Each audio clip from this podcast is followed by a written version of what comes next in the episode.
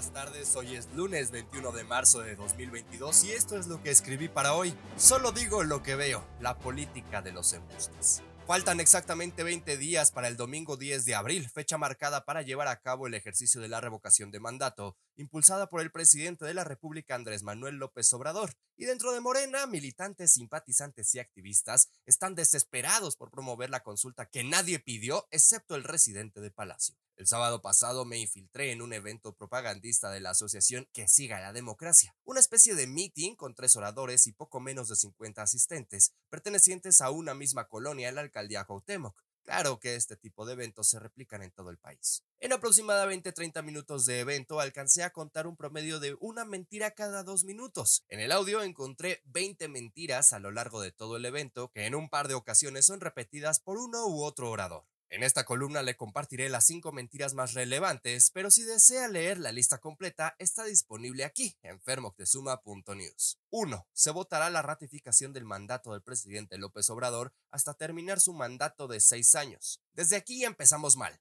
Como usted y yo sabemos, no se trata de una ratificación. Como su nombre lo dice, la Ley Federal de Revocación de Mandato fue diseñada únicamente para remover del cargo al titular del Ejecutivo Federal, nunca para ratificar y mucho menos ampliar su cargo en el poder. Los tecnicismos importan.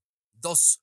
Hoy se respeta la Constitución, hay libertad, hay democracia, se garantizan las libertades y hay transparencia y hay derecho a la información. ¿Qué decir al respecto cuando tenemos ejemplos para escoger? En este y todos los espacios posibles, usted y yo hemos platicado sobre el asedio a la prensa y las personas activistas del medio ambiente y derechos humanos. Hemos comentado los cargos de Martín y Pío López Obrador, Felipe Obrador, Manuel Barlet Díaz, Manuel Barlet Álvarez, Alejandro Gertz Manero, Irmaréndira Sandoval, John Ackerman y ni hablar de José Ramón López Beltrán, o el caso de Alejandra Cuevas, Sandra Cuevas, Chumel Torres, Carlos Loret de Mola, entre tantos otros. Tres, y la que a mí me parece es la más grave. Gracias a López Obrador y al gobierno es que tenemos nuestras vacunas. Se han aplicado 180 millones de dosis. Para empezar, las vacunas no son un favor del gobierno. El artículo cuarto de la Constitución establece para todas las personas el derecho a la protección de la salud. En segundo lugar, de acuerdo con cifras del INEGI, en México somos poco menos de 127 millones de mexicanos. ¿Cómo se aplicaron 180 millones de dosis? Por si fuera poco, según el último reporte de la Secretaría de Salud, hasta el pasado 19 de marzo, 85.515.173 personas habían sido vacunadas, 79.5 millones con esquema completo y 5.9 millones con la primera dosis.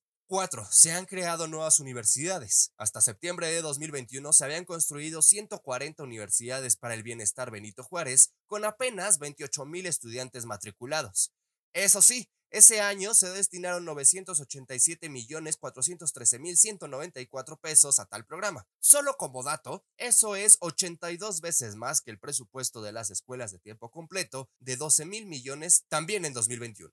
5. Se dejó de endeudar al pueblo de México. Cifras de la Secretaría de Hacienda y Crédito Público demuestran que sí se incrementó la deuda pública y de hecho alcanzó niveles históricos. Incluso en la mañanera del 22 de diciembre de 2021, López Obrador reconoció el aumento a la deuda pública y lo atribuyó a la caída de la economía por la pandemia. Se nos fue la deuda para arriba, pero ya vamos hacia abajo, afirmó. La deuda, que representaba el 46% del PIB en 2018, ahora es del 49.9%. En términos nominales, la deuda pública alcanzó los 13.1 billones de pesos en noviembre de 2021, una cifra histórica según datos de la Secretaría de Hacienda. Y una más, el INE está haciendo tramposamente este proceso en que no vamos a tener las casillas como siempre lo hemos hecho. El 29 de noviembre de 2021, el Ejecutivo Federal publicó en el Diario Oficial de la Federación el decreto de presupuesto de egresos de la Federación para el ejercicio fiscal 2022, en el cual se determinó una reducción de 4.913 millones de pesos al presupuesto originalmente solicitado por el INE. Y con este recorte, el instituto tiene que organizar la consulta que nadie pidió, las seis elecciones estatales y tres extraordinarias. Así es como se desenvuelve la política de la cuarta transformación de la vida pública del país, a base de engaños y mentiras, aprovechando la ignorancia, desconocimiento y desentendimiento de quienes dicen representar. Dijo Adolf Hitler que una mentira repetida mil veces se convierte en una verdad. Yo solo digo lo que veo. Postdata. Ve. Esta columna y mucha más información la encuentra disponible en fermoctezuma.news. Yo soy Fernando Moctezuma Ojeda, arroba Fermoctezuma o en Twitter. Muchas gracias por acompañarme.